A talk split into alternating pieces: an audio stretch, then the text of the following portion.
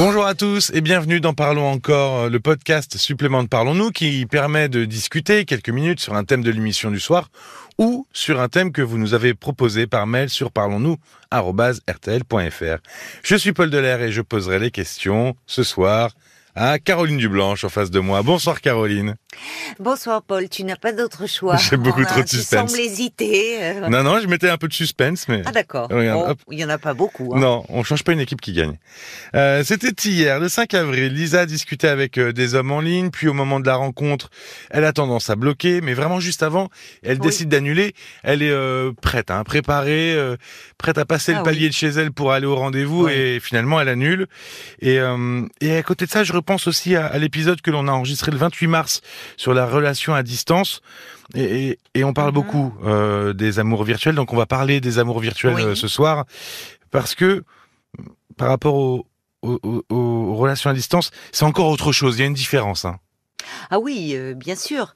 Parce que quand on parle d'amour virtuel, c'est-à-dire qu'il n'y a pas eu de rencontre réelle dans la vraie vie. Physique, oui. Alors, on sait aujourd'hui avec toutes les nouvelles technologies que dans ces amours virtuels, les personnes euh, peuvent se voir euh, par, caméra, caméra et autres, mais elles ne se sont pas rencontrées en vrai, on pourrait dire, comme disent les enfants, dans, dans, dans la vie. Donc c'est très différent d'un amour à distance où là, il y a, y a il y a eu rencontre, il y a eu une intimité, un lien qui s'est créé, mais euh, qui est entretenu par le virtuel. Voilà. Et c'est un type de relation qu'on voit de plus en plus, euh, la relation euh, purement virtuelle. mais ça paraît étrange de prime abord parce que on se dit aimer quelqu'un qu'on n'a jamais vu, c'est difficile. Oui, oui, mais ça veut dire que derrière cela, il y a un manque il euh, y, a, y, a, y, a, un manque, il euh, y a un besoin d'aimer, d'être aimé, et, et, plus on est dans ce manque-là, plus on va euh, investir l'autre. Au départ, ça va commencer par de l'écrit, souvent. et on voit bien que sur un mot, on voit d'ailleurs les auditrices qui nous en parlent, souvent des femmes, mais il y a des hommes aussi. Mais c'est sur un mot, sur une, une, une expression elle s'emballe en fait, parce que les mots deviennent euh, des caresses.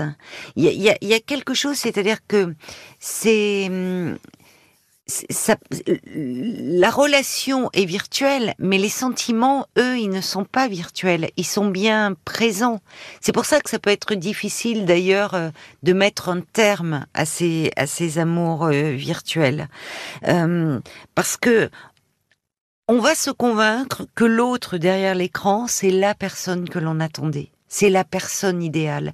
Et d'autant plus idéale que, en fait, comme il n'y a pas rencontre dans la réalité, elle n'est pas décevante. On peut tout projeter sur elle. Et euh, est-ce qu'il y a des gens qui pourraient devenir plus accros que d'autres à ce type de relation? Oui. Euh, tu parlais de manque tout à l'heure. Oui, de manque. Toutes, toutes les personnes qui souffrent euh, d'une d'une solitude et d'une solitude affective, celles qui sont dans une souffrance euh, affective ou qui. Oui, quand on parle de solitude affective, ça peut être ah des gens qui peuvent être, euh, qui peuvent avoir une vie sociale, ah, des amis, une famille, qui, qui donnent le change dans la vie, mais qui finalement chez eux, au fond d'eux, d'ailleurs, se sentent très seuls. Oui, oui, on l'entend très souvent ça. Euh, solitude ne veut pas dire isolement. Ce sont des personnes qui peuvent tout à fait, comme tu dis, avoir une vie sociale, mmh. des amis, mais qui sont dans une solitude affective. Et à un moment, il y a, en un clic, il y a un autre qui est derrière euh, son écran, qui semble parfaitement nous comprendre, avec qui on peut se livrer, euh, où il y a un retour. Et on voyait bien ce, euh, comme au fond, on va se glisser dans les désirs de l'autre. C'est ce que nous disait euh, Lisa. Ce qui expliquait qu'au dernier moment, elle bloquait, qu'elle ne se rendait pas au rendez-vous.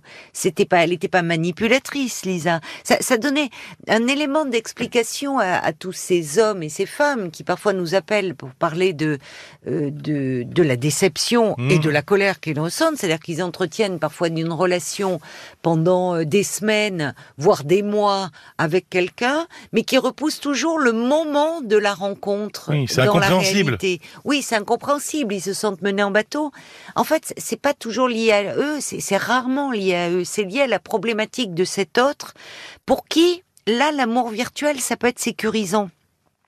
Parce que pour, pour un certain nombre de personnes, aimer, ça représente un danger. Et c'est pour ça qu'il repousse les rendez-vous. Mais oui, il repousse euh, les rendez-vous. Et d'ailleurs, on le, on le, on le voyait. Alors, il, y a, il peut y avoir la peur de l'envahissement, de, de l'intrusion, euh, finalement. Donc, là où la rencontre en ligne, bah, tu le disais, c'est un moyen aujourd'hui de plus en plus répandu, mais parmi d'autres, pour trouver l'amour. Oui, c'est un moyen. C'est-à-dire que derrière, il y a rencontre. Voilà, il y a rencontre. Pour certains, ça devient comme une fin en soi. Hmm. C'est-à-dire qu'ils rêvent leur vie plutôt qu'ils ne la vivent, mais derrière un écran, ils se sentent protégés. Et on voyait bien Lisa, au fond, qui euh, désirait, elle était sincère dans son désir de rencontrer euh, quelqu'un et d'être aimée. Elle était sincère, si ce n'est que comme elle ne s'aimait pas assez, elle, elle, et c'est très facile du coup derrière un écran, elle se glissait dans les désirs de l'autre. Elle collait, elle correspondait à ce qu'il attendait. Et au fond, elle sait très bien qu'au moment où elle va passer dans le réel, ce qu'elle est profondément ne correspond pas à ce qu'elle a renvoyé à l'image qu'elle a, donnée à ses hommes. Hmm. Ce qui explique que certaines personnes, hommes ou femmes, repoussent éternellement le, rendez-vous. quelles sont les limites à ce type de relation? Un moment, justement, on le disait, hein, c'est à la base plutôt un, moyen. Oui plutôt qu'une fin ou qu'un but. Bah, les limites pour quelqu'un qui est vraiment dans le désir au fond d'une d'une rencontre, euh, on sait que le, couple, on, on, en a parlé, le couple c'est quand même il y a y a ce c'est une c'est une protection contre la solitude. On en parlait par rapport au célibat qu'on hmm. a enregistré. Bon, euh, donc pour des personnes qui souffrent de solitude affective, elles sont liées quand elles sont connectées à cet autre. Elles euh, elles se sentent bien, elles sont rassurées. Mais une fois que ça s'éteint, que la connexion est éteinte, ben la personne de fait, elle se retrouve seule dans sa vie. Oui, oui.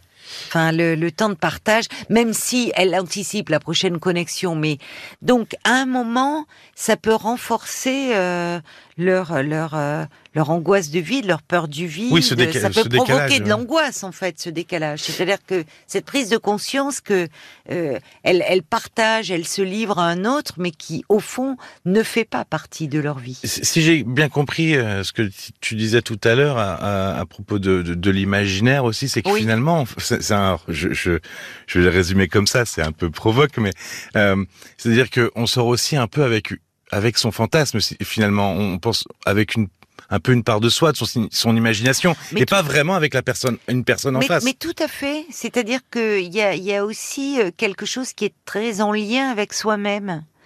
Euh, tant qu'on n'a pas rencontré l'autre, parce que certains pourraient nous dire oui, mais enfin si, euh, je le vois euh, euh, derrière, enfin on fait des des, des webcams, hmm. des, oui, mais c'est toujours par écran interposé. Et donc c'est pas tout à fait la réalité. C'est comme si je disais, je, connais cette personne, j'ai vu sa photo, mais une photo ne, ne va pas refléter ce qu'est la personne.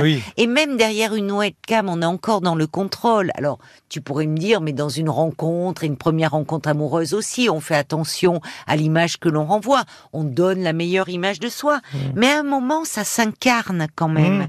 Il y a le corps de l'autre. Il, y a il, est là, physiquement, en face de nous. Il y a son corps. il y a l'odeur. Il, y a, son odeur. Il y a des choses qui, justement, là, euh, échappent à... Euh, on sait pas à notre contrôle et au fond qui rentrent dans ce processus de séduction qu'on qu'on peut être ému par par une odeur, par quelque chose, ou au contraire repoussé. Et ça, derrière un écran, euh, on peut pas le, le ressentir. On ne sait pas s'il fait des bruits de bouche pendant que on est à table, par exemple. Oui, ça c'est quelque chose de rédhibitoire. C'est énervant. Voilà. non mais voilà. Non mais c'est des trucs bêtes, des petits trucs de la vie finalement. Qui peuvent effectivement nous heurter ou qui vont mettre un frein à l'imaginaire. C'est-à-dire que bien sûr que dans une rencontre, euh, là aussi, au début, il y a, tout un temps de découverte progressive qui permet de voir l'autre tel qu'il est et pas seulement tel qu'on l'imagine. Évidemment, dans toute rencontre, euh, il y a, euh, il y a cette part de projection, de ce que l'on fantasme sur l'autre, parce que dans, dans une rencontre amoureuse, en fait, il y a la rencontre de deux inconscients. Donc euh, il y, a, y, a, tout ce que l'on dit, tout ce que l'on veut contrôler de soi, puis il y a tout ce qui échappe à notre contrôle. Bon, mais c'est beaucoup plus accentué quand on reste dans le virtuel pendant des semaines et voire des mois, parce que à un moment là, la projection, elle est massive. Oui, finalement, elle prend plus de place que le réel, quoi. Mais voilà, et ce qui fait que la rencontre réelle peut s'avérer euh, très décevante. Ouais, si elle arrive un jour.